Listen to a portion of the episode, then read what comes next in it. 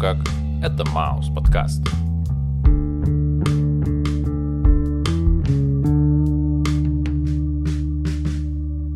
Привет, чувак. Йоу, И как твои дела? у меня, как обычно, все клубнично. А, Меня немного иногда поражает то, как ты мне отвечаешь. По одной простой причине, я думаю, не снимался ли ты в рекламе «Фруктовый сад»? Снимался. Я морковь. А я томат, отвечаю не в попад. Правда? И группа «Люмен».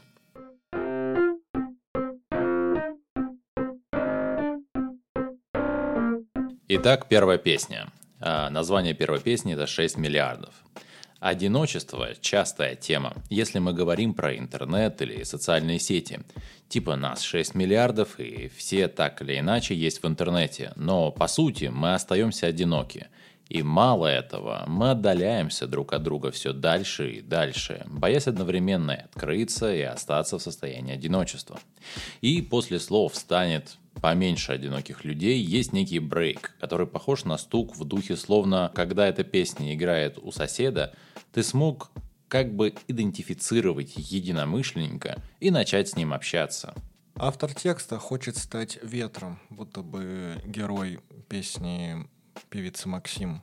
Но когда же мы усвоим, что человек — это вершина эволюции, а если мы еще начнем относиться к себе с любовью и дарить любовь ближним, то, может быть, действительно в мире станет меньше одиноких людей.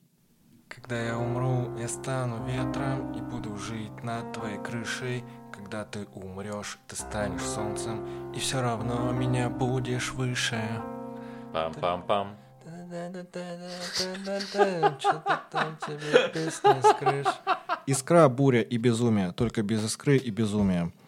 Под бурей подразумеваются все те эмоции, которые скопились из-за боли, потерь и, возможно, некой недосказанности. И что иногда все же нужно довериться этой буре и выпустить ее. И, может быть, тогда иссохнет то самое море из негатива, а на его месте будет новый океан. Только не совсем понимаю, откуда возьмется новый океан. Ну, вроде как посыл песни добрый и, в общем, не нужно копить в себе негатив, иногда его нужно выплескивать. Знаешь, как бывает, прокричишься и становится лучше. Буря. Как известно, мы преимущественно состоим из воды, то есть примерно две трети от общей массы тела человека. В первом же куплете прекрасная отсылка к морю Арал. Если будет интересно, в Википедии есть две фотографии от 89-го, где это полноценное море, и 2014 года, где оно очень сильно обмелело. Считается, что произошло это по вине человека, из-за того, что реки, питающие это море, используют в оросительных целях. Иными словами, человечество спровоцировало это событие. Ссылку на статью прикреплю. С точки зрения художественного образа, я понимаю, что герой проживает некий кризис, и его переживания настолько велики, что от степени и от уровня этих переживаний он вообще может погибнуть. Второй куплет – это такая некая ре- речитативная часть, раскрывающая природу гибели внутреннего моря нашего героя. Ведь медиакультура и поп-культура начинают подменять его человеческие ценности, от чего, собственно, и происходит некая внутренняя и с внешней стороны незаметная гибель человека или гибель личности. И третий куплет. Это некая просьба о помощи, чтобы наконец пришла спасительная буря, и она смыла напускное, оставив после себя лишь только самое важное, наполнив высохшее море. Он сказал «орал». Третья песня. «Далеко». Прекрасная далеко, не будь ко мне жестоко. Я думаю, что все те, кто покидал школу, слышали эту песню. И каждый из нас представлял этот путь по-разному. И лирический герой фактически пытается с нами поделиться этим опытом. Да, я понимаю, это прозвучит, наверное, странно. Но нам продемонстрировали такие ценности, как непримиримость, сила приверженности своим принципам и стремление к высоким нравственным ценностям. И Иисус был революционер, а все, кто не понял, до сих пор хотят яду. И это буквально заколачивающий ритм, с таким очень манифестным текстом. Падать не больно, вставать легко. ну, впрямую говорит, что нужно пробовать, и если не получилось, не стоит унывать. Стоит попробовать еще разок. Помню, как я начинал вести прием. Мне было очень страшно и очень долго вел каждый прием.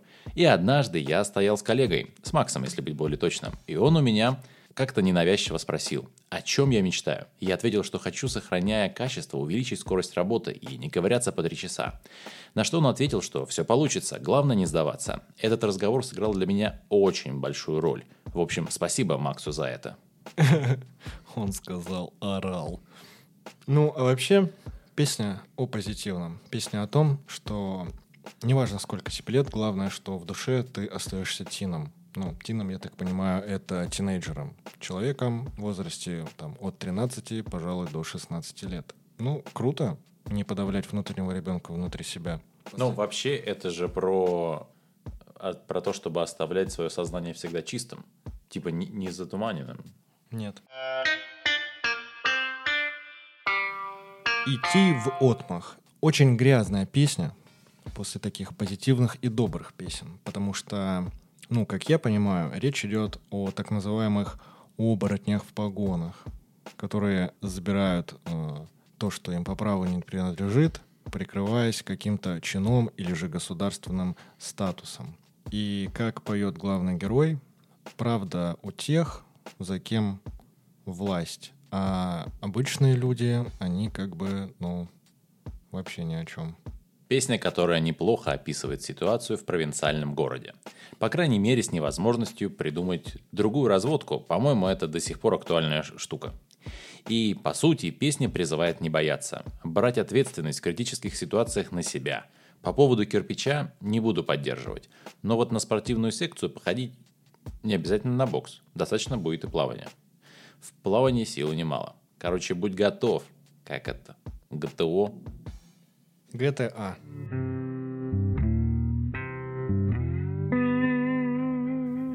Пятая песня под названием «Ложь». Про то, как воспринимается ложь человека, и про попытку манипулировать тобой как личностью, склонив в одну или другую сторону. У меня как-то это очень сильно бьется с журналистикой. Сейчас очень много интервью в Ютьюбе, и ты знаешь, я себя все время ловлю на том, что я не заметил, как вопросы, которые задают журналисты приглашенным героям, начали превращаться в лозунги для меня как зрителя – так как я тоже вроде должен отреагировать на вопрос. И вместо того, чтобы слушать ответы и узнать героя, я начинаю зарываться в себя и, соответственно, вместо того, чтобы у меня появились новые мысли, я просто погружаюсь в себя, попадая в замкнутый круг. И уже начинаю становиться более возбужденным внутренне, а, соответственно, и внушаемым.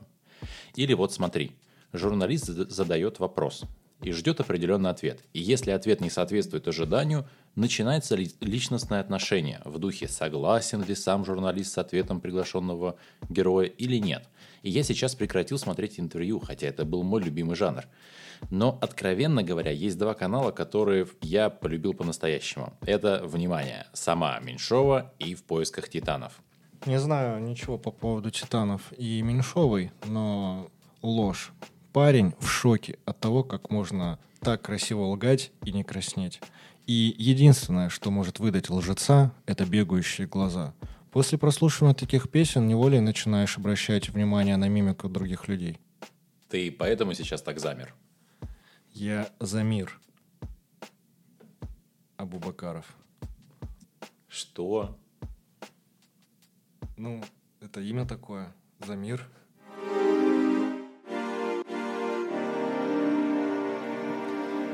Шестая песня под названием «Тень».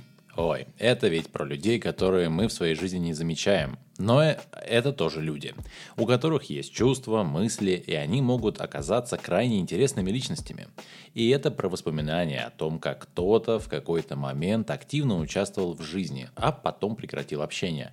И, несмотря на прошедшее время, оказывает некое влияние на твоем развитии. Знаешь, э, недавно вспомнил, э, видос, который я когда-то смотрел.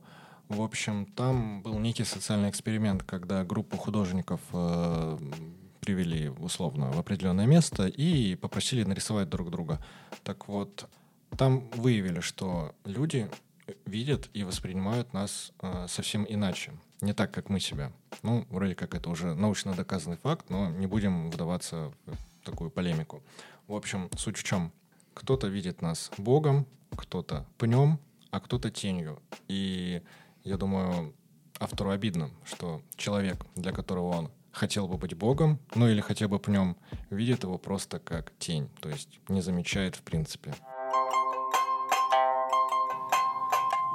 Хватит. И это не о наших подкастах, а о следующем треке. Возможно, песня отсылает к эпохе хиппи. Ну, знаешь, или, по крайней мере, а, к той фотографии, в общем, там какой-то бунт или какие-то люди вышли недовольные на площади, и власти подавляли восстание силой. Ну, то есть вышли люди с щитами, с автоматами на перевес, и какой-то фотограф запечатлел такой кадр, на котором женщина протягивает э, в руке цветок э, федералам, или же, как они там, фараонам, а тот в ответ э, наставляет на нее ствол ружья. В общем, наверное, песня про то, что не всегда получается наладить контакт. Ну, неважно, с правительством или же просто с другим человеком. Э, когда ты сказал про фотографию, я вспомнил про фотографию после э, какого-то какой-то забастовки, где мужчина и женщина лежали на асфальте и дарили любовь. Или как-то фотография, где парень работал в деливере, а девушка в Яндексе. Или как та фотография, где буддийский монах себя сжег. Ну или же как та фотография на альбоме обложки Нирваны.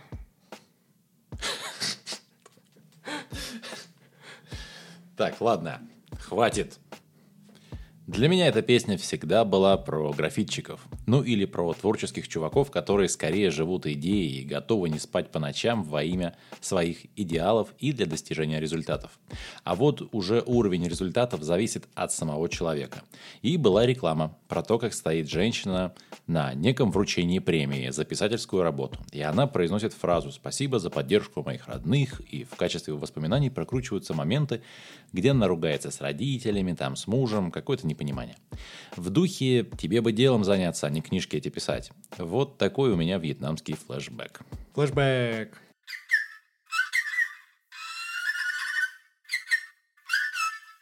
Восьмая песня. «Хамелеон». Про некую подмену ценностей в этой песне. И думаю, если быть более конкретным, про зависимость от игр. Но для меня всегда эта песня ассоциировалась с неким образом такого Попробуй себе представить. Серая бетонная стена со следами от ободранных обоев. На самой стене одинокая круглая советская розетка, в которую вставлена вилка, и провод идет к фигуре, которая отдаленно напоминает человека, у которой кожей обтянуты рот и нос, так словно не заросли от длительности неиспользования, и остались лишь глаза, как при глаукоме, как бы в дымке. И эта фигура стоит и смотрит прямо в объектив камеры. Жуткая картина, честно говоря. Не знаю по поводу жутких картин, а, но у японцев а, есть такое выражение, а, возможно, неправильно произнесу ударение, хикикамори или же хикикомори, в общем, сокращенно хика. То есть это человек, который, ну, по-русски говоря, затворник, который живет в четырех стенах, играет в игры, смотрит какие-то видео, там, DVD и так далее, прочее.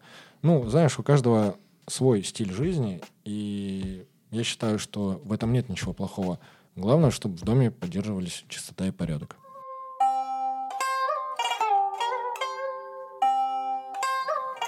Пока ты спал. Интересная песня. Я вот всегда думал, если я перестану спать, сколько интересных вещей я смогу делать. Ну, как-то я попробовал, и не получилось. Все же спать нужно. Но автор песни столкнулся с несколько иной проблемой. Пока он спал, за него все решили решили, как он будет жить, решили, где он будет жить, решили, кем он будет по этой жизни. И это не есть хорошо. Я считаю, неважно, сколько у тебя времени, все равно ты можешь потратить его на себя и на то, что ты хочешь, невзирая на окружение. Неважно, в какой стране ты живешь, с какими людьми ты живешь, ты сам в ответе за свои действия и поступки. Эта песня словно говорит о том, что мы вообще не имеем никакого контроля над жизнью, и пока ты спишь, кто-то решает за тебя.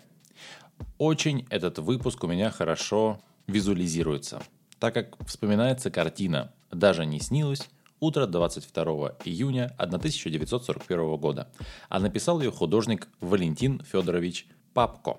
Я оставлю ссылку на разбор картины –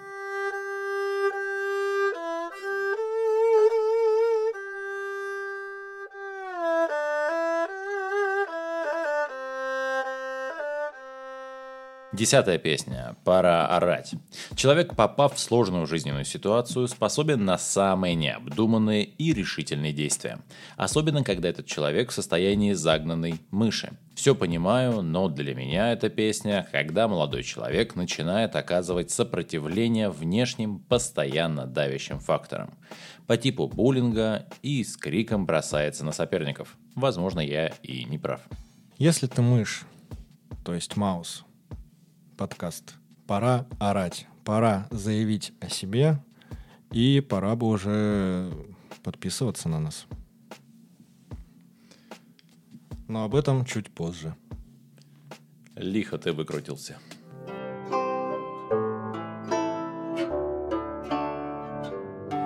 Иначе. Ну, снова. Э, ГГ устал видеть то, что происходит у него за окном.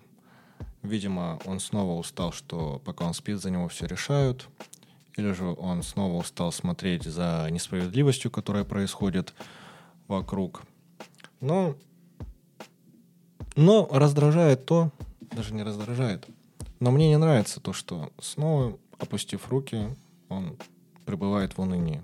Ну, может быть, не опустив руки, может быть, там, взяв в руки микрофон, но вот такая вот атмосфера она меня просто душит. Давящая? Очень давящая. Даже сказать можно, даже можно сказать, сказать можно даже душащая.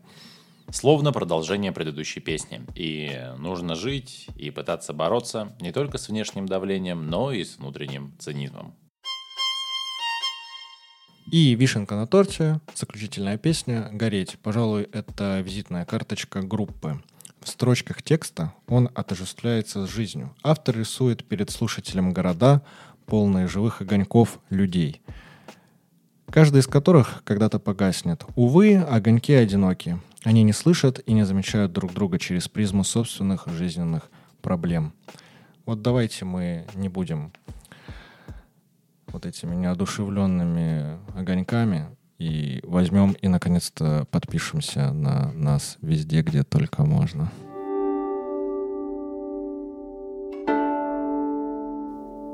Хасе. В какой стране продается только оригинальная продукция? В Непале. Ну, типа без комментариев. Кроме... Подписывайтесь на нас в я хотел сказать Viber, в Яндекс Музыке, в Apple Podcasts, в Mave, в Звук, в Telegram, в ВК. Будем вас ждать. Главное ждать. 937-9992. А что такое? Ну, это, помнишь, программа была «Жди меня». И это был, пожалуй, лучший подкаст об электроплитах горения – это такая фирма польская. Чешская. Чешская. Маус подкаст.